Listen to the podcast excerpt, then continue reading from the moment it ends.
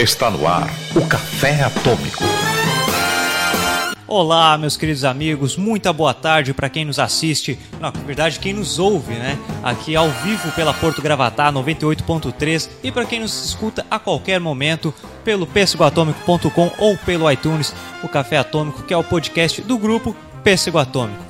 Eu sou Pedro Gonçalves e hoje nós estamos aqui com Leonardo Oliveira, Vitor Zilli e Johnny Pé. Para quem não conhece o Café Atômico, é um podcast onde cada mês nós temos um assunto diferente. E este mês nós vamos falar sobre os talk shows no Brasil, um formato que veio lá dos Estados Unidos, está muita força também na Inglaterra, e hoje nós vamos comentar o que funciona e o que não funciona aqui no Brasil. Na verdade, é um formato que o Jô consolidou aqui e, e é conhecido até hoje. Mas antes de nós falarmos sobre o talk show, vamos para as boas da semana. São notícias que nós necessitamos comentar, meus amigos. Solta as notícias aí, Vitor. Muito bem, Pedro. O Ryan Reynolds e o Bradley Cooper são cogitados para o filme da Tropa dos Lanternas Verdes. Então, Lanterna Verde, Ryan Reynolds. É, tem Ah, uma história, cara, um tem- terrorzinho, né? Tem, tem essa. Tem essa história de. Existe essa chaga na, na indústria do cinema de filmes de Lanterna Verde que não deu certo. E. Vamos, vamos esperar, né, cara? Não vai, primeiro não vai ficar bom. é, se fizerem, não- eu acho que não vai ficar muito bom. E eu acho que os atores também não vão aceitar, em função das outras franquias de super-herói que eles já Exatamente. fazem, O né? Ryan Reynolds que já fez aquele filme horrível do Lanterna Verde, na verdade, ele não vai aceitar. Se ele aceitar, ele é meio doido. Né? E até porque ele se consolidou agora aqui com Deadpool. Sim, é, fez bastante Ele sucesso. não vai aceitar o filme que ele até zoou, Lanterna Verde, É. ele não ia querer fazer novamente. E o Bradley Cooper, ele tá na Marvel também. Ele é o Rocket, ele é o Rocket Raccoon. É, do Guardiões da Galáxia, né? De fato, no universo Marvel, né? Nem Fox. É, sim, é o universo Marvel de fato, né? Então tem um negócio todo consolidado, já que os caras estão basicamente estabelecidos e nós submeter a um negócio que pode não dar certo. Exatamente, é, Guardiões das Galáxias foi um sucesso, foi estrondoso, ninguém botava tanta fé, até porque ser uma história desconhecida e o Bradley Cooper fez sucesso num personagem muito carismático, ele não Sim. largaria isso para ir pra DC, que, que por mais que nós gostamos muito, tá num momento meio tenso. É, é difícil, é difícil, mas tem outros atores cogitados também. Armie Hammer, que pra quem não lembra, ele é o Cavaleiro Solitário, é melhor não lembrar mesmo. É, o filme é ruim. É, o filme é horrível. E tem o Joe McHale. O Joe McHale, provavelmente você não deve lembrar pelo nome, mas ele é um comediante. Ele é realmente um comediante de stand-up lá nos Estados Unidos e isso é muito interessante, um comediante ser cogitado. Porque conseguiria pegar o time, não é um ator de comédia, é um- realmente um comediante, tem um improviso muito bom. É interessante eles estarem cogitando esse nome, às vezes nem estão de fato cogitando McHale, mas se estão cogitando algum comediante stand-up é interessante. E o outro é o Tom Cruise. o Lanterna Verde ele não ia voar, ele ia dar aquela corridinha, sabe? É, a corridinha do Tom Cruise. Enquanto clássica. algo explode. É. Manda outra notícia aí, Vitor. Muito bem, próxima notícia. O Goku será um dos embaixadores das Olimpíadas de 2020 no Japão. Nós vivemos pra ver o Goku embaixador, cara. É, olha onde chegamos, né? cara? Toda a minha vida levou a esse momento. Acho que foi o primeiro, primeiro momento assim que eu, que eu vi essa notícia lá no, no Jovem Nerd e tipo, as palavras-chave estavam assim, tipo, Olimpíadas, Dragon Ball, tá? Tipo, onde mais ia estar? Olimpíada, Olimpíada, qualquer coisa esportiva no Japão, ninguém tá ligando pro esporte. cara. É, As pessoas vão lá pra ver bonecos e comprar coisas baratas. As pessoas do ocidente, porque ah, animações e jogos são, eles são os maiores expoentes do, de cultura japonesa aqui no ocidente. Todo mundo conhece o Japão por, pela Nintendo, Sim. por- pelo Super Mario, pelo Goku, ou coisas assim. Principalmente aqui no Brasil, onde Dragon Ball e Cavaleiro Zodíaco e esse tipo de, essas animações ficaram muito famosas. Na verdade, quem vai aproveitar de fato as Olimpíadas no Japão são os ocidentais. Os japoneses vão ficar trabalhando. é, Eles não vão largar o trabalho. Eles não param por nada. é, essa, olha a força da, da cultura japonesa, né? Porque, tipo, tudo que eles fazem lá é com relação a tudo que a gente gosta, que pra exatamente. nós é uma cultura exótica, pra eles é normal. É normal. Eles estão os mascotes das Olimpíadas, são personagens das animações dos anos 90 que a gente assistia lá, tipo o próprio Dragon Ball. Agora, agora tá aí. Foi confirmado é, os, os bonecos, digamos assim, os brindes oficiais. Vão, realmente, tá Dragon Ball, tá Naruto, One Piece, Cavaleiros Zodíacos, que são coisas marcantes a- até hoje lá, mas que marcaram de fato a nossa cultura ocidental. Então isso é muito interessante em vários aspectos, seja o- principalmente o turismo, né? Não, certeza. então, vários aspectos, isso é muito interessante o Japão estar investindo nisso. Quem sabe dê, dê um ar muito bacana pro país, sempre um, ar diferente, até pro Brasil, que nós criticamos tanto. É, as Olimpíadas nós aproveitamos bastante. Lembrando que nós também fizemos um podcast sobre as Olimpíadas. Então, É, o primeiro podcast está disponível lá pro pessoal ouvir e vai estar no iTunes em breve também. Exatamente. Além do, desse, do, do Goku, seu embaixador, é, como tu citou, vai ter outros personagens envolvidos. Será que eles vão, tipo, botar um pra cada. Pra cada esporte, assim, alguma coisa? Algum personagem representando, será? Seria será, interessante. será que não dá essa comparação? Ah, Pela quantidade de personagens que eles têm disponível para usar, né? Então é, é possível um negócio assim, Ué, seria bem futebol ia ser super campeões, certeza. Oliver Tsubasa ia estar lá. Na, na- na verdade, tem até uns, alguns personagens de animações japonesas menos conhecidos, ou que ficaram um pouco, ou que não passaram tanto tempo no Brasil, mas também foram muito marcantes, tipo Astro Boy. Primeiro Foi anime, né, cara? O primeiro, o primeiro Primeira anime. animação japonesa a fazer é, realmente Uhum. consolidar o gênero que foi o Astro Boy. Tem Sailor Moon, que ficou bastante popular no Brasil. Sim, programa. E Shin Chan, que era uma, animação de tipo. que era uma animação de comédia, basicamente, não tinha uma produção grande, não era, o desenho era bem simples, mas que marcou muito aqui no Brasil. É, os, os asiáticos sabem fazer essas animações mais cômicas de fato. Mas manda a última notícia aí, Vitor. E a última not- notícia é: a Nintendo diz que ainda é cedo pra falar de Switch no Brasil. Eu adorei, eu adorei a declaração. Eu vou ler a declaração. Seguinte, isso foi uma entrevista pro All Jogos que foi fazer a cobertura do Swift. O presidente, ele simplesmente falou assim, que 3 de março vai ser o lançamento global do Switch, ou seja, mundial do Nintendo Switch, o novo portátil da Nintendo, que realmente está chamando muita atenção. Após falar que 3 de março será o lançamento global, ele falou pro público brasileiro, para o público brasileiro.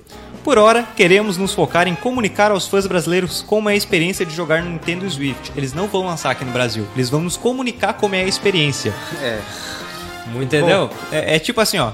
Vamos jogar, vocês ficam aí vendo as notícias. ó. Fala, tipo, pergunta pro primo como é que tá jogando, né? é, aquele negócio fica só olhando os outros jogar, né? Foi a mesma coisa que, que aconteceu ah, no ano passado com Pokémon GO, né? É, foi um negócio que tava todo mundo esperando. Não, não é, não sei se a, a expectativa é tão grande assim com relação ao Nintendo Switch, mas com Pokémon GO foi enorme. Todo mundo tava esperando, nossa, a gente precisa jogar e no Brasil não lançava nunca. Todo mundo todo dia lançava uma notícia falsa, né? daqui a 48 horas vai ser lançada no Brasil. E a gente ficava só olhando os vídeos das pessoas jogando e tal, que era um jogo legal. No fim não durou tanto assim no Brasil, até porque o jogo não está completo. E Mas- por vários outros fatores. né? O, o que que, é, a- aproveitando essa comparação, talvez o, o videogame demore para chegar aqui no Brasil. Quando chegue aqui, talvez não seja tudo isso que a gente espera, mas tomara que seja, assim, tomara que a Nintendo Talvez Sim, a- é, possa se reimpulsionar no É mercado de videogame. O Nintendo Switch realmente é interessante, é um videogame interessante. O problema é, quando chegar no Brasil vai ser um preço altíssimo. Sim. As pessoas não vão querer deixar de comprar, por exemplo, um PlayStation 4 para comprar um Switch. Que inclusive chegou no, quando chegou no Brasil tinha um preço absurdo de Sim. em torno de 4 mil reais. E, e eles não vão querer trocar por isso. Então vai, é muito difícil vender aqui no Brasil. Mais uma vez, nós nos ferramos sempre com compra de produtos gringos, né? É, talvez uma das saídas deles, uma das saídas deles pode ser esse envolvimento de outras produtoras para esse console, né? Que é uma coisa já um pouco diferente dentro da, Exatamente. da Nintendo. Talvez, mas Nintendo é voltado, querendo ou não, mais para fãs e A Nintendo Zelda, é a Mario Apple dos videogames. franquias. Exatamente. Ela é muito fechada. Lembrando que a Apple, a Nintendo, ela fechou em 2015 aqui no Brasil, né? Ela parou de Sim. realmente. E é outro problema, porque o Nintendo Switch ele não troca bateria. Então, se der problema, você tem que mandar para representante. E nós não, Não temos representante da. Nintendo. A Nintendo é uma marca, ela sobrevive basicamente dos, dos- dos seus originais, né? Do- Sim. Dos seus Zelda, dos seus Marios da vida. E isso talvez seja o ponto que vai vender um pouco mais, que agora o Switch abriu, né, para outros outros jogos. Mas vamos ver. Então vamos para o assunto, a pauta de fato do dia, que são os talk shows. Vamos situar o que, que são os talk shows, né? Aqueles programas de entrevista, muito conhecidos principalmente pelos late nights, que são aquele formato do programa do Jô. Aqui no Brasil também temos o Daniel Gentili, mas já vamos comparar aqui com os brasileiros. E é um formato muito consolidado lá nos Estados Unidos. Porque muitas vezes o apresentador ele é um- uma pessoa extremamente crítica, comediante, então ele fala, ele informa, interte em vários aspectos. Aqui no Brasil nós também temos as nossas versões, mas não- ainda não é tão forte. Lá nos Estados Unidos, por exemplo, nós temos trocentos. Trocentos talk shows, a gente já vai mostrar quantos. é, os principais, a gente vai falar os principais, não é nem todos. E a gente já vai puxar. Ô, fala aí, Vitor, quais são os dos Estados Unidos? Dos Estados Unidos nós temos o Late Night Show com David Letterman. David Letterman, o famoso David Letterman. um dos Parece- pioneiros, um inclusive. dos pioneiros, exatamente. Nós temos o Larry King Live. O Late Night com Jimmy Fallon. Jimmy Fallon. O Tonight Show com Jay Leno. Jay Leno que se aposentou, na verdade. Né? Aposentou agora, é. né? O Friday Night com Jonathan Ross. O Conan. Conan Bryan, Favorito famoso. do Pedro. né? E o The Ellen DeGeneres Show. E o show da Oprah. Show da Oprah. E tem o Bill Maher, né? Que é o Hard Talk, que é da HBO. Então nós já vamos comparar isso aí, falando quais são as forças. Como nós falamos, como o Léo falou, o David Letterman foi um dos pioneiros, Larry King também extremamente famoso. Ellen DeGeneres, ela, ela é marcante toda por trazer pautas importantes e for- pautas fortes ela traz pro programa dela, mas não é um, um late night, ou seja, não passa de madrugada. A Ellen é um talk show que já passa mais, não é, tipo o que tentaram fazer com a Xuxa ali. É um horário Tentaram nobre. só. É um horário nobre, exatamente. E a Oprah, que é extremamente famosa, né? Porque ela tá aí no mercado há anos. Mundialmente, todo mundo Mundial. conhece a Oprah por esse formato. Ela foi uma das que ajudou juntamente com o Larry King, por exemplo, tá aí há muitos anos. Ajudou a consolidar o formato dos talk shows que o pessoal gosta tanto hoje, que evoluiu. É, se tu olhar, é, muito do talk show que a gente tem hoje é, parece mais um... Às vezes parece mais um stand-up, como, como é o caso do Jimmy Fallon, que muita gente gosta e fez bastante sucesso por ter esse lado do humor, que inclusive o Danilo Gentili tentou fazer aqui, que depois a gente vai estar falando. Então, cada um desses caras que a gente citou, e fora muitos outros que a gente não falou, é, tipo Jimmy Kimmel e lá vai Sim, Pedrada, Jimmy Kimmel é ótimo também. sim, é, aju- é, ajudaram a consolidar o formato de uma maneira diferente, ajudando a enriquecer o formato, né? É, também falando, por exemplo, a, a gente falou do Jimmy Fallon. Eu acho um dos mais fracos, mas na minha opinião. Por que, eu acho? Eu digo que é na minha opinião, porque em determinados pontos ele é realmente forte. Sim. Porque o interessante lá, nesse ponto, o exterior está muito mais evoluído que a gente. Eles, eles pegam e, e pensam o que, que nós somos bons. O que, que eu, eu vou ter um, um late night. O que, que eu sou bom? Ah, sou bom em fazer piada. Então beleza, vou fazer um programa, vou informar, vou entreter, mas eu vou focar na piada. Ah, o que, eu sou bom? Sou bom em entrevistar. Obviamente todos entrevistam, mas a pessoa vai focar um pouco mais numa entrevista, vai fazer uma entrevista muito mais madura. Ah, sou bom em fazer duras críticas, como é o caso do, do Bill Maher. O nome do programa já diz Hard Talk. Ele é ótimo em crítica e é um dos grandes comediantes. Então juntou um dos comediantes famosíssimos, já teve programa, já participou, já passou pelo SNL. Então, um grande comediante, um cara que sabe fazer duras críticas, já montou, fez o programa dele. Então todo o programa tem, tem esse perfil próprio do apresentador. Isso, é um Isso. programa que o apresentador é o programa. É o programa, exatamente. E isso a gente ainda está muito perdido aqui no Brasil. Vou falar alguns que nós temos aqui, principalmente. Temos o Dani Gentili, que está com De Noite no SBT. Fábio Porchat, que começou agora no- na Record. O Marcelo Adnet, que tinha tudo para fazer um grande talk show, nós já vamos falar sobre isso. Mas ele fez um game show. E tinha o Rafinha Bastos, que na verdade o programa não era nem dele, né? Ele herdou um programa e isso é muito complicado. E o jogo que se aposentou agora em novembro, dezembro que nós, vamos, nós não temos como não falar desse formato aqui no Brasil sem falar do jogo. Assim, o jogo é o, é o grande marco do, do, do talk show brasileiro. É o grande marco da TV brasileira. É, né? sem tudo. Nós até trouxemos algumas coisas que o, que o Jô Soares já fez. Por exemplo, vamos falar um pouquinho. Ele começou em 67 em A Família Trapo, roteirizado pelo Carlos Alberto de Nóbrega. O pessoal lembra do Carlos Alberto só pela Praça é Nossa. Ele escrevia os Trapalhões, o Carlos Alberto. Então, tipo, ele, ele e o Jô trabalhavam junto na Família Trapo, na Record ainda. Depois, em 70, ele fez Faça Amor, Não Faça Guerra. Primeiro humorístico com ele na Globo, onde ele zoava um pouco a Guerra Fria, o conflito do Vietnã. Então, já, ele- o Jô já conseguiu trazer pra Globo esse humor crítico que é uma experiência que ele teve muito. Ele viu isso, na- ele viveu muitos anos no exterior, então ele já teve um amadurecimento, ele viu muito desse assunto. Isso é muito interessante mesmo. Em 73 ele fez o Satiricon, também outro humorístico da Globo, que eles zoavam o fato da TV por assinatura. Então eles zoavam vários programas, porque era o tempo que a TV por assinatura meio que estourou no mundo, vários programas diferentes, eles zoavam isso, Satiricon. Planeta dos Homens, onde eles tiravam Planeta dos Macacos. Em 81 veio o Vivo Gordo, que eu acho um dos mais famosos, um pioneiro do humor na Globo, né? Foi o primeiro programa solo dele, tinha o roteiro do Armado Costa e deu origem a um espetáculo de gênio One Man Show, onde ele faz vários personagens. A introdução, por exemplo, era, era ele, era um efeito visual, ele em várias cenas importantes do cinema. Então aí já começa com esse One Man Show. Em 82 teve participações com Chico Anísio, no Chico Anísio, no Chico Anísio Show, comentários no Jornal da Globo em 87, e em 88 ele foi para o SBT, onde era o Vejo Gordo, que era uma versão do Vivo Gordo que não funcionou tanto como funcionava na Rede Globo. Então ele foi pro talk show Jô Soares 11:30 que durou de 88 a 99 e aí ele mostrou o potencial dele como apresentador. Ou seja, o Jô Soares já tinha um, um histórico grande com humor. O cara é um monstro na entrevista, juntou humor e, e, e, um, e, a sabedoria jornalística, digamos assim, dele. Sim, sim. O Jô Soares, na verdade, ele foi, ele foi um marco por vários motivos, porque existia uma controvérsia com esses shows de. com esses talk shows de entrevista, porque foi como eles começaram a ganhar força mais ou menos na década de 70, 80, época da redemocratização.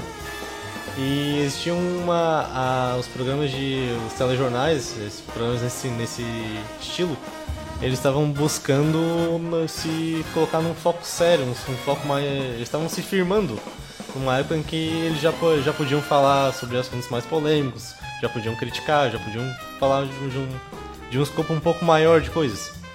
Então o Jô Soares ele se destacou por essa maneira com que ele entrevista, que ele tem uma capacidade de ter um papo amigável com a pessoa, mas também crítico, mas sem parecer que ele está sendo agressivo, que ele está ativamente atacando. Ele realmente ele descobre mais com as pessoas sem uma sem um clima pesado, sem ter uma ofensa ou algo assim ainda assim com aquele bom humor característico claro. dele. Eu acho que o Jô ele conseguiu pegar principalmente a fórmula. Ele, eu acho que pra mim, ele foi o único que conseguiu pegar a fórmula do exterior. Por quê? Porque lá nós temos o programa, como o Léo falou, o programa é o apresentador. E a pessoa lá, ela tem a opinião dela. Ela vai apresentar Exatamente. o programa, ela vai falar a opinião dela. Bill Maher, que é o que eu mais acompanho. Eu, na verdade, eu vi o Bill Maher antes de vir pra cá porque ele é um dos principais caras que me inspira. Ele é totalmente ele é declarado libertário e afins, ele critica Donald Trump em todo o programa. Se você não gosta, você não assiste o programa dele. Simplesmente assim. Então ele chega com uma piada formulada, ele realmente faz um negócio ao vivo, ele mostra a opinião dele em todos os aspectos e você percebe que é uma opinião original, é uma piada de outra pessoa. Então ali você já viu que é uma piada, piadas ótimas, ele faz realmente ótimas piadas, uma crítica muito boa e muito dele. O Joe era o único que fazia isso que realmente, às vezes, falava uma coisa que chamava ele pró, pró Dilma, por exemplo, já falava, ah, você é pró Dilma, não sei o que, chamava ele de um monte de coisa. Ele já xingou, ele já xingou não, mas ele já criticou a mulher, ele já falou, mas ele, quando concordava com alguma coisa, ele, ele parava e falava, eu concordo com isso aí. Ou seja, ele tinha coragem de chegar no programa dele e falar, falar a opinião dele. Muitas vezes nós mesmos podemos não concordar, mas tá ali. É, por ele estar tá conseguindo é, trazer isso numa, na cultura que a gente tem da imparcialidade uhum. da mídia, ele trazer um formato desse e conseguir falar o que ele quer, o que ele pensa em rede nacional, é só por isso o Joe já merece um. É, já tem um grande mérito, porque além de tudo ele é um profissional completo. Ele, ele teve a bagagem, toda a bagagem necessária por ser jornalista e, e toda a bagagem necessária para fazer esse tipo de humor. Que esse tipo de formato que não, não pode simplesmente chegar e fazer um talk show que dê certo. Né? Inclusive a gente vai é, citar alguns exemplos do, do é, de gente que tentou fazer talk show e que acabou se tornando outro formato, como é o caso do Marcelo Admir, que a gente vai falar depois. Então o João foi um cara que acertou. Assim. É, o João é um cara ponto fora da curva, assim, um é. cara que tipo tem um intelecto muito avançado. Então, é, foi um cara que conseguiu transitar do humor para entrevista, fazendo já outras coisas e ser referência nos dois. Assim. É. Até Sim. teve um encontro, o... encontro dele com o, com o Faustão no, na última temporada. Um marco, um, né, cara? Um momento épico, assim. Até foi um programa bem engraçado. Até o, o, próprio Faustão, em vários momentos do, do programa, ele falou que é, ele admira muito o Jô por esse ponto, de ele conseguir transitar entre essas, essas duas áreas e ser referência em, nas As duas. duas? Referência mundial, não é nem tipo brasileiro. Sim, o Jô teve livro que já foi pra, pra fora, né? Então, tudo que ele faz, na verdade, vai pra fora. Olha o livro, cara. O Jô, na verdade, eu tava. Eu até pesquisei isso um pouco antes de, antes de vir, vir pra cá. O Jô, ele, ele, foi, ele teve um marco como seu, não ser só o primeiro a conseguir engatar esse formato e acertar de primeira, assim. De primeira não, mas acertar o formato. Como ele foi o primeiro a acertar o, o formato como o show, não o show de um homem só, mas o primeiro formato de um talk show real. Em que o, o, o apresentador, ele é, o, ele é o, realmente o foco do programa, as opiniões dele, o que ele, o que ele acha sobre o que ele está conversando é o foco. Essa interação com a plateia que ele fazia, essas, essas piadas, que aquele humor clássico dele. E foi, ele foi o primeiro a conseguir fazer isso aqui, isso funcionar aqui no Brasil, se focando na entrevista Sim.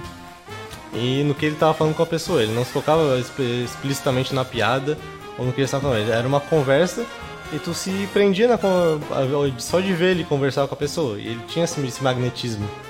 Outra coisa que, que eu sempre falo, que eu valorizo demais isso aí, é, e eu acho um problema é, quando a pessoa tem uma crise de Luciano Huck, por exemplo, que é assim, ó. Se você é rico, fala que você é rico. Não tem vergonha de falar que é rico. E o Joe sempre deixava na cara que ele era rico. Extremamente rico, ele morava no Copacabana Palace. Ele deixava, falava isso tranquilamente, falava da vida dele normalmente. E porque tem certos apresentadores que os caras são pô, milionários e os caras tentam se bancar de humilde o tempo inteiro. E, e tem uma hora que cansa isso num programa. O cara fica, ah, não, não Não, a gente- Justamente, justamente num programa onde a- o centro total do programa é o apresentador. Então você tem que ser, né? É, tem que ser você mesmo, entendeu? Senão é, ficar, ficar te construindo é, de, uma- de alguma coisa que você não é, É. é, isso também cansa o formato e você perder público. A As pessoas não vão sinceridade, querer te assistir. a sinceridade é uma coisa muito importante nesse, nesse tipo de formato, porque, querendo ou não, é um, é um- é um programa sobre opiniões. Exatamente. As pessoas esperam uma opinião sincera e sensata da pessoa que Por está isso que o. Bill Mayer fez tanto sucesso, porque ele tá falando. É, Por o- exemplo. o- a essência do programa, de, de- do talk show, é fazer tu acreditar que. Não acreditar porque é mentira, mas é, fazer parecer realmente que aquilo ali é verdade, né? Porque tem TV e o próprio conteúdo audiovisual, assim, é algo desconfiável, né? Que pode ter edição e tal. Mas até por ser ao vivo e por é, a pessoa que tá ali, que é realmente o programa, como vocês falaram aqui, ela tem que fazer parecer que aquilo ali tá rolando como, como a gente tá fazendo aqui. A gente vê aqui, a gente é, se fala fora do programa, entendeu? Tipo, é uma coisa real, é uma coisa que acontece de verdade, entendeu? É, o, o outro o problema dos outros talk shows aqui no Brasil é o mesmo problema do Jimmy Fallon. Por quê? A gente acabou de falar dos talk shows estrangeiros mostramos como eles são extremamente opinativos. E o Jimmy Fallon é extremamente. É, tipo, tenta ficar na imparcialidade. Ele é o que menos faz críticas. Ele faz uma piada genérica. Piada muito genérica. Que ele é. não chove nem molha. E tipo. Então ele apela extremamente pro humor. Ele vai ah, compensar na piada. E isso cansa o programa dele. O programa dele é bom, óbvio, baita de uma estrutura da NBC. Mas chega um momento que cansa. E é o problema dos outros talk shows aqui no Brasil. Danilo Gentili faz piadas, obviamente, cri- critica o governo e afins o tempo inteiro, a- acho válido. Só que você percebe que ainda são piadas muito manjadas. Sim, é. Existe uma diferença entre, entre tu chegar no teu programa e dar a tua opinião, falar o que tu pensa e dar essa opinião sempre do mesmo jeito. É, porque, tipo, tu já sabe o que, que o Danilo Gentili vai falar em cada programa, Exatamente. certo? Não, não é em termos de concordar ou não com ele e avaliar o formato dele com base nisso. É a qualidade do programa em relação ao que é o formato. Entendeu? Então, às vezes, o, as, as piadas que saem lá é meio, é, torna meio tosco às Sim. vezes. E por isso ele acabou é, perdendo um pouco de público, na minha opinião. Pois é, tipo, ok que ele tem uma audiência grande, mas não quer dizer, digamos assim. Por exemplo, eu acho o problema do Gentili é que ele tem dificuldade na entrevista. Eu não acho a entrevista do Gentili, ela, ela não me prende. E às vezes ele comete umas gafes nessa parte da entrevista, a entrevista é mal, ou ele apela muito pra comédia. Ele- então isso cansa na hora da entrevista. É um problema que nós temos. Daí nós já vamos pro Porchat, por exemplo. O Porchat, ele tá numa dificuldade. É um cara, pô, um cara talentoso, ok, só que é muito difícil realmente entrevistar, não vai chegar assim entrevistando do nada. Até que ele tá saindo bem, mais ou menos. Tá aprendendo. Ele foi, por exemplo, para aprender, ele foi falar com a Ellen DeGeneres e pro Conan. E o Conan disse pra ele: "O que você é bom dele?" "Ah, stand-up." Então, sketch, ele falou. Stand-up e sketch, cara, faça stand-up, faça sketch. Ele começou a fazer sketches no programa dele. Ótimo, as sketches são boas. Qual que é o problema? É Record. E, e aqui nós não temos aquela facilidade da, dos Estados Unidos, por exemplo, que os famosos são atores de Hollywood, não é de uma emissora. Aqui nós temos um problema. Aqui, ah, os famosos são da Globo, eles não vão deixar ir pra Record. Então é difícil conseguir chamar tanta gente assim. O Gentili tá, consegue chamar um pessoal interessante, realmente consegue. Tem, mas a SBT também tem uma força muito maior nesse aspecto. A SBT é muito mais querida que a Record. Por mim, a Record é complicado. É, esse formato é, é difícil porque além da pessoa é, ter que ter essa, essa bagagem de saber entrevistar, de saber como se comportar ali, e, e levar um programa inteiro ao vivo, né? É algo. É muita coisa acontecendo ao mesmo tempo. E além disso tem que saber todo o histórico por trás da pessoa que tu vai entrevistar, pra não, não faltar assunto, pra é, não falar besteira, né? Pesquisa, né? como, como muita gente faz. E tipo, é um negócio que até ele falou no, primeiro programa, assim, até eu achei que ficou interessante porque ficou bem aberto. Assim, ele falou, pô, eu tô aqui, eu tô aprendendo, eu tô tremendo, tipo, o cara não, não sabia o que tava fazendo direito, até ele ligou pra, pra mulher lá da Tata Globo. Werneck. É, tipo, foi uma coisa bem, bem engraçada, assim. E acho que é um negócio que, que pode funcionar pra, pra ele, né? Que, essa, e que a Record também pode estar proporcionando, que essa, É, essa bacana abertura. porque o Porchat ele tem um falar, né? programa no Multishow, né? Com a Tata Werneck. Eles trabalham junto na, na TV privada, no caso. TV por assinatura. Então, tipo, que é um programa de auditório. É diferente. Ok que num talk show você tem um auditório.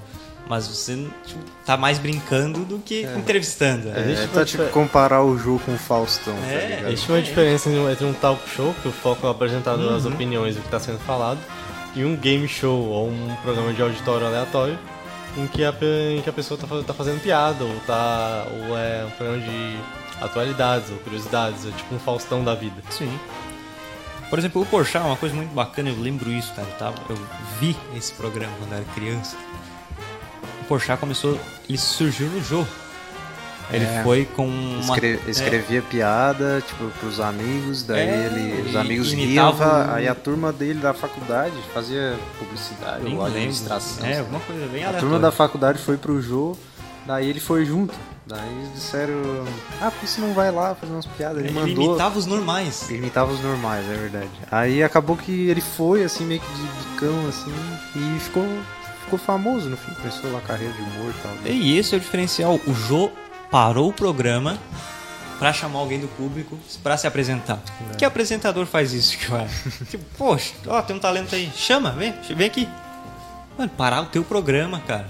Pra dar espaço pra uma pessoa que tu não conhece, tu não sabe nem se o cara é realmente engraçado. Vai que ele imitasse normal fosse uma porcaria. não, e o Jô teve a humildade de abrir. Então isso é um diferencial. Com certeza. É, isso já, já pode ser puxado por um- uma característica desse formato, né? Que é essa espontaneidade. E, e que é mais interessante ainda isso ser visto na TV aberta. Sabe? Apesar do, do horário ali, passar de madrugada e tal, já tem um- é um público diferente, né? Mas abrir, dar esse espaço para esse tipo de linguagem, esse tipo de, de acontecimento que, que se dá ali dentro é, é algo que é interessante para a TV aberta, né? Que é, por exemplo, o, o programa do Porchat.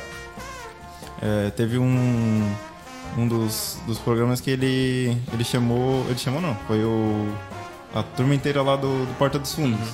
E tipo, pô, eles estavam conversando ali como amigos, sabe? Eles não estavam observando a linguagem deles, pra de repente não falar um palavrão, pra não falar alguma, alguma besteira, algo que eles não, não gostavam. Pô, eles zoaram pra caramba ali, sabe? Eles falaram o que, ele, o que eles queriam, xingavam, aí teve brincadeira de, ah, é lá, botar alguma coisa no Facebook do outro, tal, coisa que eles fariam entre eles. sabe? Isso é uma linguagem interessante que, pra mim, na minha opinião, é interessante pra, pra TV aberta. acontecer isso. Até falando do, falando do Porta dos Fundos, eu acho que é interessante a gente citar a importância da internet para a evolução do Nossa, formato. tá louco.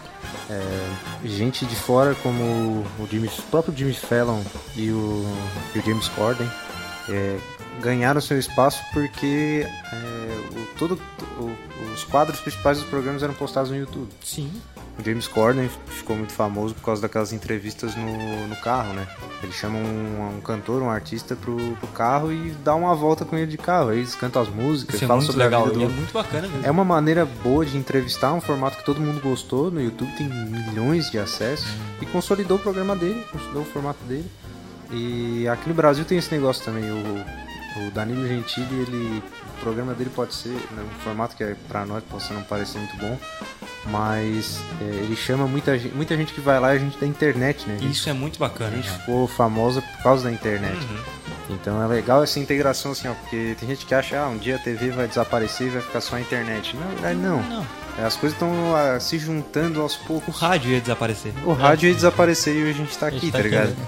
2017. É, Então, E tá voltando com tudo por causa da internet. O podcast e o rádio estão cada vez mais ju- juntos. A, a Então- Noruega cancelou todas as rádios FMs porque todas as rádios foram pra internet.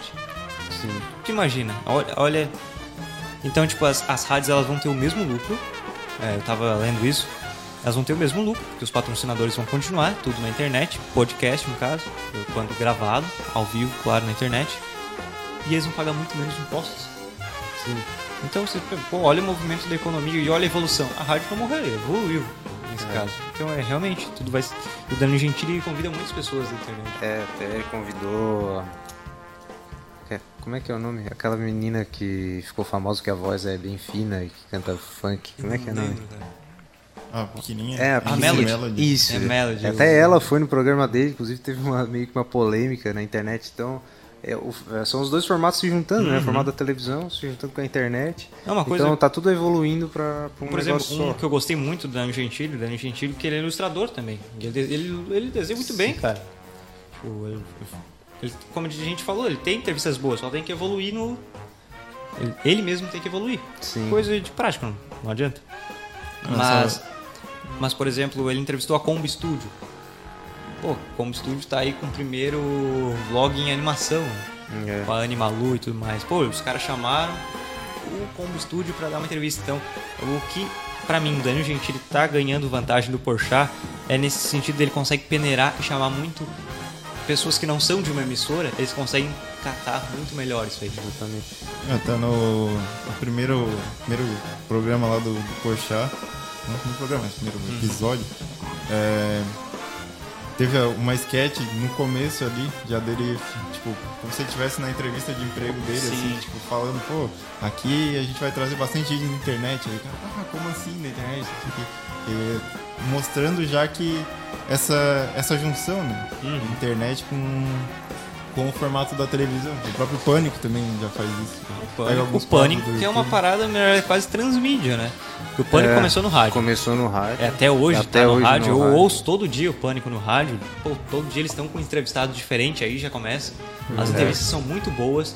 E cada um participante tem uma opinião diferente. Então gera um debate muito doido, às vezes até É, briga. às vezes até briga. Mas, ó, e conseguiu migrar com humor pra televisão. Sim. Então, tipo, às vezes, ah, tem gente que não gosta do Pânico na TV. Mas vai pro rádio e é um outro programa. Os caras estão conseguindo. E eles estão na internet também. Sim.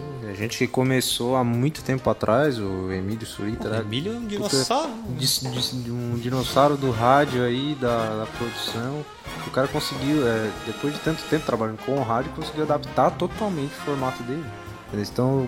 Esse que é o futuro assim da comunicação, sim, sabe? sim. A gente adaptando todos os formatos para um negócio só. É internet, televisão, rádio, é a- a- as pessoas é, comunicando. tá? Isso é- é- é essa, transmi- essa transmissão de, de mídias diferentes entre, a, entre o rádio, a TV e a internet, ela vai ficar. A, a tendência é que ela fique cada vez maior, principalmente agora com iniciativas tipo o YouTube, o YouTube Red, Sim. que o- são profissionais, que são canais e programas do YouTube para vários canais que são. que se destacam, tanto. É o primeiro passo entre o YouTube e a televisão, assim, é um Sim, negócio que sim. existe ali no meio. No tanto que e o passo da televisão com o YouTube é que essa a, a crescente tendência a entrevistar as chamadas web celebridades, pessoas que ficam famosas na internet. Sim. E isso é interessante porque aproxima a- o, o show das, das pessoas que estão assistindo ele.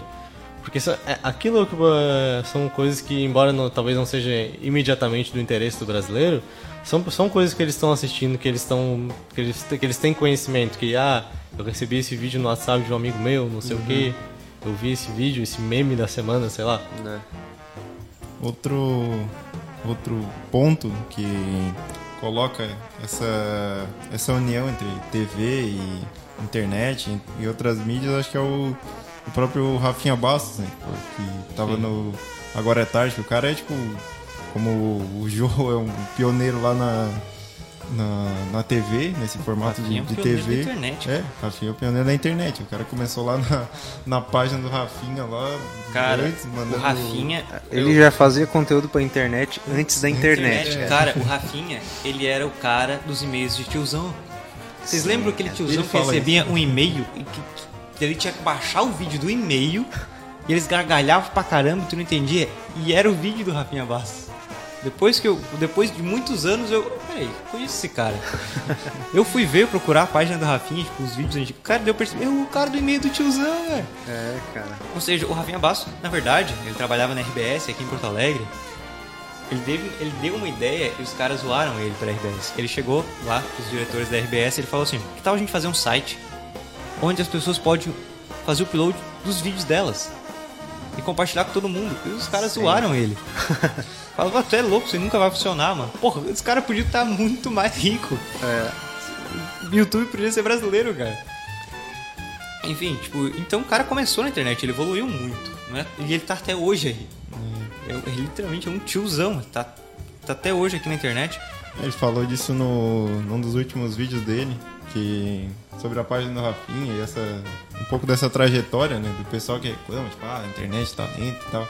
Aí ele, pô, antes eu tinha que upar meu vídeo lá em servidor lá da Suécia, da, da Eslovênia. É tá doido, cara. E o servidor ainda caía porque era, tinha bastante acesso, tinha que baixar e fazer uma coisa arada. Tem um vídeo muito interessante que o, o Cauê Moura, do, do Sei, postou sei. um vídeo no canal dele ontem, anteontem. É, é, que é um vídeo dele, do PC Siqueira e do Rafinha Bastos. Falando sobre coisas que aconteciam no tempo deles. Só que, Sim. tipo, o Rafinha Bastos tem 40 anos. Parece brincadeira, né? É, O vô do, é, ele é o tiozão do YouTube, assim, ó. Vocês têm que pensar que ele foi pra, ele foi pra São Paulo, já tinha coisa na internet antes. É, ele então- foi pra São Paulo em 2003. Sim, cara. Tem coisa desde 90 e poucos, cara. É, não, ele trabalha, trabalhou na RBS, uma, uma série de coisas. Inclusive, ele fala de tudo isso no vídeo. Fala da- das coisas que ele produzia pra internet. É bem interessante, inclusive, a gente recomenda É, uma- assistir o vídeo dele. Uma, uma coisa que, que eu até anotei aqui, que apesar de toda essa, esse, essa participação dele na internet e na televisão, tipo, ele não mudou o jeito dele. Sabe? Ele Tipo, manteve a personalidade é, e a identidade se tu ir dele. lá né? no Exatamente. Se tu ir lá no YouTube e ver um vídeo dele e depois ver o, programa dele na televisão, é tipo. É a mesma É a coisa, mesma sabe? É, é o Rafinha É Bastos que tá ali. E é outra coisa, ele deixa a opinião bem explícita. Sim. E às vezes. E é outro que a gente, às vezes, a gente pode não concordar, mas vai valorizar o fato de ele estar dando a opinião dele. Isso mesmo. E, e, por exemplo, fala- já falando quando ele pegou o Agora é Tarde, muita gente criticou. A culpa não era do cara. Fa- Principalmente porque assim, ó, ele, as piadas, realmente, ele dava. Tinha uma piada da equipe, mas ele dava a opinião dele, falava ali, zoava, mostrava até o lado político dele. Nem aí se, algum- se o pessoal ia criticar. Qual que era o grande problema? Ele pegou um programa que não era dele. Exatamente. Ele pegou um programa que era do Gentili, uma- um outro Um formato. formato completamente E daí a diferente. Band inventou de fazer uma arte totalmente escrota e botar o cara. Na verdade, o cara não manda naquilo lá. Só apresenta. Não, o programa não é dele. É. Então, tipo, não era dele. Não era. Que é totalmente o contrário da proposta do talk show, Uhum. né? Que o programa, como eu falei anteriormente, o programa é o apresentador. Sim. Aquele programa ali, o programa não era o Rafinha Bastos. Então foi um formato que acabou patinando. E, e o Rafinha entrevista muito bem, a gente pode ver no 8 minutos. Sim, sim, Ele é bem entrevista muito bem, o cara é jornalista. Ele, ele se formou com a Patrícia Poeta. É, ele falou, já É. falou isso no vídeo. Ele deu em cima da Patrícia Poeta. Perdoem a piadinha, não, é- não é tipo um programa do jogo, no sentido de ser É, um não é, programa do o- não Rafinha é o programa do Rafinha. Então, tipo, pô, ele tá no 8 minutos até hoje. Tem várias entrevistas muito legais mesmo. Mas ali a gente percebia que só a entrevista era boa. As- os entrevistados também não eram bons. Tipo, não conseguia convidar tanta gente. Então aí a gente já percebe, perdia aquela originalidade. Ah, Não legal é- que, que ele mesmo zoava isso, né? Tipo, Ele zoava. Não é- Teve uns lá que ele entrou, tipo, ah, como é que um programa desse pode dar certo com um letreiro assim, com uma, uma cortina? Um sofá desse. Foi o que aconteceu com o- quando eles tentaram adaptar o Saturday Night Live. Que o Rafinha Bastos tentou encabeçar isso aí, que é um formato que deu totalmente errado Uhum. no Brasil. Tentou pela Rede TV e ele mesmo zoava que a Rede TV não pagava o salário das É? pessoas, tava todo mundo trabalhando de graça. A gente até comentou hoje que os funcionários pagam com dólar. É, com dólar, exatamente. Cara, Saturday Night Live é um programa magnífico. É muito legal, velho. brilhante. E hum, eles pegaram uma equipe. Cara, o Saturday Night Live tinha. O Brasil tinha uma equipe muito doida. O Rafinha Bastos, Jacaré Banguela. Trocentos comediantes. Eles pegaram muito. né, tipo, Os melhores comediantes de stand-up, assim, praticamente. Que às vezes até desconhecidos, mas eram muito talentosos. A maioria tá na Globo hoje. Uhum. E fazendo, pô, tá no ar. né? Então, pô, percebe que o pessoal era bom. O problema era a Rede TV. Carol Zócoli. Carol Zócoli, ela tá no Canadá, cara. Ela dá aula de... Excelente comediante. Nossa, ela, tá, ela dá aula de comédia. Às vezes vem aqui pro Brasil dar aula. Ela tá fazendo stand-up né, no Canadá. Ela, tá, ela vai às vezes na Second City. Pô, é, cara, Second City é uma das maiores escolas de comédia do mundo. Tem em Nova York, no Canadá. Não lembro se tem em outro local. Tem em outro local dos Estados Unidos também. Mas, mano, Bill Murray se formou na Second City. Olha o nível da galera. E ela tá lá, sabe? Tipo, nos representando, digamos assim. Então, a equipe do Saturday Night Live Brasil era Um enorme. pessoal ótimo, né? Problema Tinha tudo pra dar certo, mas. Rede TV é complicado. E isso, num talk show, se não tivesse originalidade, não vai dar nada É, o certo. formato não. É, eu acho interessante nesse, nessa história de traduzir, de traduzir não, de, de copiar esse um programa, um formato dos Estados Unidos e trazer pro Brasil. Porque hum, necessariamente não vai, não vai funcionar tudo exatamente como devia funcionar nos Estados Unidos. Sim, a cultura é diferente, né? Porque é outro país. E o, brasileiro ele tá procurando outra coisa quando, ele vê um, quando ele vai ver um talk show, não um programa de auditório. Ele tá procurando uma, uma dose de comédia, mas ele tá procurando uma pessoa fazendo uma entrevista séria. Ele quer um apresentador sincero que fala o que ele tá pensando. Ele não quer que a, que a emissora esteja, esteja interferindo no que o cara pode ou não Sim. pode estar falando. E outra coisa interessante que eu acho que a gente tinha mencionado antes é a, a qualidade dos entrevistados, que era, um, era outro diferencial do jogo. Na verdade, o Jô tava sempre entrevistando. E ele, ele tinha, na minha opinião, ele tinha três eh, tipos de entrevistados diferentes. Ele tinha, de vez em quando, antiga, mais antigamente, ele entrevistava figuras, figuras grandes da sociedade, políticos, empresários, essas coisas, eh, celebridades, eh, atores, atoras, músicos, eh, e de vez em quando ele trazia pessoa, pessoas Sim. brasileiros normais. E ele conseguia fazer um papo engajante entrando na Nossa. realidade dessa pessoa. Isso, isso era comovente para um brasileiro que estava assistindo aqui, o programa dele, tarde da noite já. Cara, teve uma vez que eu, eu achei o programa muito bom, a entrevista foi muito boa. Na cidade de Capivari, lá em, lá em São Paulo. Ele é, é próximo, eu não sei, não manjo de São Paulo, deve ser próximo lá da capital. Cidade de Capivari tinha um carteiro famoso na cidade. Car- Ah, eu lembro assim. carteiro muito querido por todo mundo. O Jô chamou o carteiro, entrevistou o carteiro, cara. Pô, e teve um baita de um papo. Então, tipo, aí a gente percebe a diferença do entrevistador. O cara conseguir sugar e pegar. E, e dessa parte de, de pesquisar, como o Johnny falou.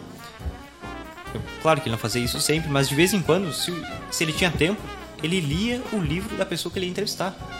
A pessoa vai lançar o livro e o cara lê o livro, cara. Realmente, ah, eu li o livro aqui, não sei o que. Caramba, o maluco realmente leu pra entrevistar. É interessante, porque tu quer que, o entrevistador ele seja- uma pessoa bem informada sobre o que ele está falando, pra, não só para evitar as gafas, mas para ser um, um papo interessante, para ser, um, pra ser algo de um nível um pouco maior, é, é, entrando nas nuances de um assunto, ao invés de simplesmente falar uma coisa genérica. E todo brasileiro já tá acostumado a ouvir num, num programa. Não, o já chamou um, um vendedor de picolé, tipo, pra, pra entrevista e, tipo, foi um programa bom, tá ligado? Tipo, ele conseguiu tirar assunto dali, ele botou o cara pra fazer uns negócios lá, ele, ele sabia e do nada, ao vivo ali, e deu certo, sabe? Tipo, Uma outra teve uma altura pra, pra se sair, dessa, sair Vitor- dessa situação. O Arthur falou que no passado entrevistar políticos e afins.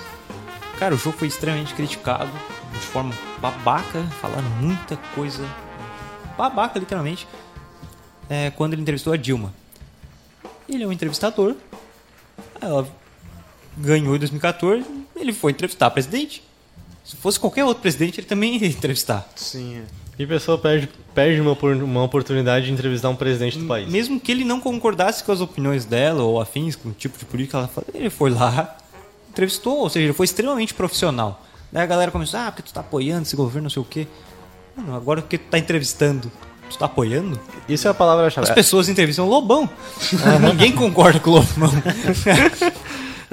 Essa é a palavra-chave do jogo. Profissio- Profissionalidade. Ele era extremamente profissional. E mesmo que ele estivesse criticando ou ir buscando ir um pouquinho mais a fundo no que a pessoa estava falando, ele nunca era, ele nunca era agressivo. O João, ele nunca foi agressivo nas entrevistas dele. Acho que o pessoal, tipo, não tá muito acostumado com esse humor, com essa entrevista crítica, assim, né? esse humor crítico.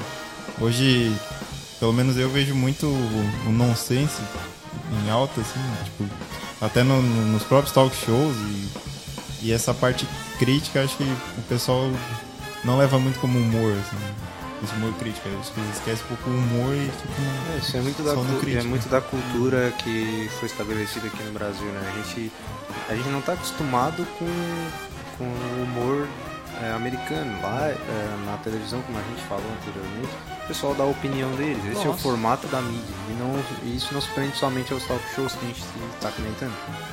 É, é a mídia em geral. Lá as emissoras de televisão, os jornais dão a sua opinião. Tu consegue Nossa. ver é, se o jornal é de uma, uma orientação política tal, se tem uma opinião tal. Então é tudo muito aberto. Eu acho que isso incentiva a discussão, incentiva a informação das pessoas. E aqui no Brasil a gente não está acostumado com Não. isso aqui. A, a mídia sempre busca é, imparcialidade. imparcialidade, Isso irrita, sempre né? busca ficar em cima do muro. Então, se tu faz alguma coisa diferente, por mais que tu esteja fazendo um negócio legal, pessoa acha, não, peraí, mas tu tá defendendo o cara, tu tá apoiando o cara, ou tá sendo contra o cara, é, é discriminando. Ah, é uma série de coisas. As pessoas não estão acostumadas com é, tomar posições. Sim. eu não leva naquela Não, do é horrível isso, não gostou, cara. não assiste. né? É. e- e nós temos é, produtores de conteúdo, pô, Rafinha Bastos, PC Siqueira, Cauê Moura, que são caras que se dizem puxar pra esquerda. Eles, eles falam, eles É. mesmos, os três falam, ah, a gente puxa pra esquerda e tudo mais. Deu, agora não concordo com certas opiniões, eu vou parar de ouvir o cara, ver, porque os caras fazem um monte de coisa engraçada. Vou parar totalmente de ver os caras agora. Então, tipo, não. Ao contrário, é legal ter essa sinceridade e essa discussão de ideias e afins mostrar continuar. Então é uma coisa que a gente tem que evoluir muito. A gente está muito imaturo ainda nesse quesito. Por exemplo, é, o Bill Maher, como eu tinha comentado, hoje ele estava falando de- logo após a, a posse do Trump, é, falando, conversando sobre as drogas e afins, um problema com a heroína que está nos, nos Estados Unidos e falou da da criminalização da maconha em, em vários estados. E o cara assumidamente fala que fuma maconha. No programa da HBO. HBO não demite o cara. Porque ele é extremamente profissional. Ou seja, ele já tá num nível que ele pode ser sincero sobre as coisas da vida dele. Ele vai falar ali porque, porque ele pode. Ao contrário do que não é uma coisa forçada de tipo um cara ali, tipo um Danilo Gentili, vai estar fazendo uma piadinha ali, daí ele fala que faz alguma coisa. É um programa, é- o programa é dele já. É, daí tu nunca vai saber se, tipo, tá, peraí, ele tá falando isso pra criticar o governo, tipo, ah, falar de droga pra cutucar o cara mais conservador. Isso é mentira ou ele tá falando dele? Isso é uma piada pronta? Então, tipo, a gente não sabe. Se é... Agora, quando um cara, pô, ele fala assim, da, da vida dele, cara, ah, a gente sabe que ele tá falando a verdade. né? O Merri também que ele ele é um dos programas mais científicos, no caso. Ele é um dos que chama mais pesquisadores para ir no, no- no programa dele. Por exemplo, o Neil deGrasse Tyson tá direto no programa do Maher, os caras falando sobre astrofísica, falando de tudo, mas de uma forma muito boa para passar esse conhecimento. Uhum. Também, também vem o que? O, O Bill Nye, The Science Guy, o Bill Nye, The Science o Guy. cara da ciência, que tá sempre com a gravatinha, tá lá direto também, estão falando de ciência e passando conteúdo. Então, olha o profissionalismo dos caras. Eles pegam pesquisadores renomados mundialmente, levam pra falar de assuntos que às vezes a galera poderia achar chato, e ele passa o conteúdo de uma forma muito boa. Então, aí às vezes a gente. fo- Eles estão pegando, fazendo, claro, de uma forma engraçada, que interte, usando um pouco da comédia, mas pra passar conhecimento científico. Uhum. Então olha o- como eles estão evoluindo. A gente ainda tá nessa se a gente consegue fazer uma piadinha com o político. Uhum. O, o apresentador que ele é sincero, ele é o apresentador mais engajante que tu pode Sim. ter num programa desse, num programa de talk show. O Conan O'Brien, por exemplo, eu gosto muito do Conan. Realmente adoro o Conan porque ele é o cara extremamente nerd. Ele é, é o, ca- o programa, se você gosta de cultura pop, gosta de filmes e afins, você vai ver o Conan. Conan sempre tem alguma coisa de nerd. Ele agora tem uma nova série de ficção científica no sci-fi. Ainda não veio pro Brasil, uma série de ficção científica tá passando lá nos Estados Unidos, que é do Conan O'Brien. Então, tipo, ele já tem essa, essa figura caricata de nerd. E quando tem a Comic Con, por exemplo, lá nos Estados Unidos, ele faz o programa dele na Comic Con. Então pode ver como todo o formato se adapta pro jeito do apresentador. É muito, Exatamente. muito fácil a emissora do Conan falar, ah, você gosta de coisas nerds, você não vai pra Comic Con. E deu. Faz uma matériazinha lá e deu. Não, eles levam um programa inteiro e adaptam pra Comic Con. Olha, essa é a diferença. Então a gente tem que evoluir muito nisso de zoar e ser sincero. Porque, cara, olha o nível da gente estar, tipo, se achando porque conseguiu fazer uma, uma, uma crítica social, foda, como eles falam. Tipo, na TV, tipo, ah, ele zoou o político. Nossa. Nossa, que, que ousado. Não é, como se, não é como se fosse uma coisa que todo brasileiro faz no bar É? sexta-feira. Todo, Todo dia. todo dia. então a gente tem que evoluir muito nisso. Exatamente. Fim, acho que chegou ao fim, né?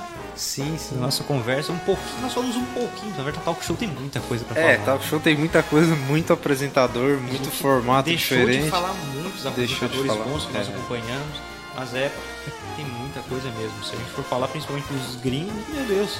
É, vai longe. É, não, isso- só, não só dos Estados Unidos, mas a gente tem talk show na Inglaterra. Inglaterra que tá muito forte. Muito e alguns, forte. E alguns que estão fazendo sucesso na Inglaterra vão para os Estados Unidos, que Uhum. são chamados para emissoras americanas. Então, aí a gente já percebe essa evolução, essa comunicação mundial. Isso. Sabe? Uhum. Isso chama muita atenção. verdade. Não só como na Inglaterra, provavelmente em muitos outros países deve ter maravilhosos talk show que nós não conhecemos. Exatamente. Mas deixamos nosso debate aí pro pessoal. Quem gostou da conversa, deixe nos comentários, né? Exatamente. Gostaria, qual tópicos para os próximos podcasts, próximo Café Atômico, no próximo mês com outro tópico. Então, deixa sugestões de pauta, comentários do que para melhorar. É, se você pegou o programa agora, pegou no fio da meada, não sabe muito bem quem a gente é, do que, que a gente está falando, pode dar uma ligada na página do Facebook. A gente, inclusive, está transmitindo ao vivo esse programa. Exatamente. Vai estar disponível lá na página do Facebook para você assistir depois, caso você não, você não possa ouvir. Vai estar disponível para no próprio formato de podcast que a gente já vem fazendo. No iTunes, agora a gente vai começar a postar, porque a gente já tem um número legal de podcasts. Para estar o conteúdo todo disponível para o pessoal ouvir Tem e divulgar também. Exatamente. É, o site é pêssegoatômico.com.br, bota lá podcasts, vai ter todos os programas anteriores. Nós gravamos aqui na Porto Gravatá ao vivo no sábado, e daí no outro dia nós já postamos lá para quem perdeu o programa ou quer ouvir em qualquer lugar e a qualquer momento. Né? Exatamente, totalmente grátis. É totalmente grátis. Então, Logo vamos estar no, no iTunes, então deu. Deu. É. Todo lugar você pode ter o café atômico. Exatamente. Lembrando que, como o Léo falou, a gente tá no, no- temos o site, temos o, o Facebook, temos o Twitter e também temos o YouTube. Temos Que o é Exatamente. Pêssego Atômico. Lá a Atômico. Lá nós falamos review de, de jogos, de filmes, de. Nossa, a gente fala de muita coisa. Então, se vocês gostaram, garantam, garantam que vocês vão ter o nosso conteúdo curtindo absolutamente tudo que a gente colocou. É, não perca o nosso conteúdo, porque tá aí, ó. Tem tá muita lá. coisa mesmo. Porque tem de tudo, né? Tem de tudo. É, Todo mundo vai curtir. é podcast, filmes, quadrinhos e aleatoriedades. Exatamente. Tudo. Muito obrigado por sua audiência aqui na Porto Gravatar, quem nos ouviu ao vivo. Muito obrigado quem nos escutou todo o podcast. Não deixe de conferir os programas anteriores. Um forte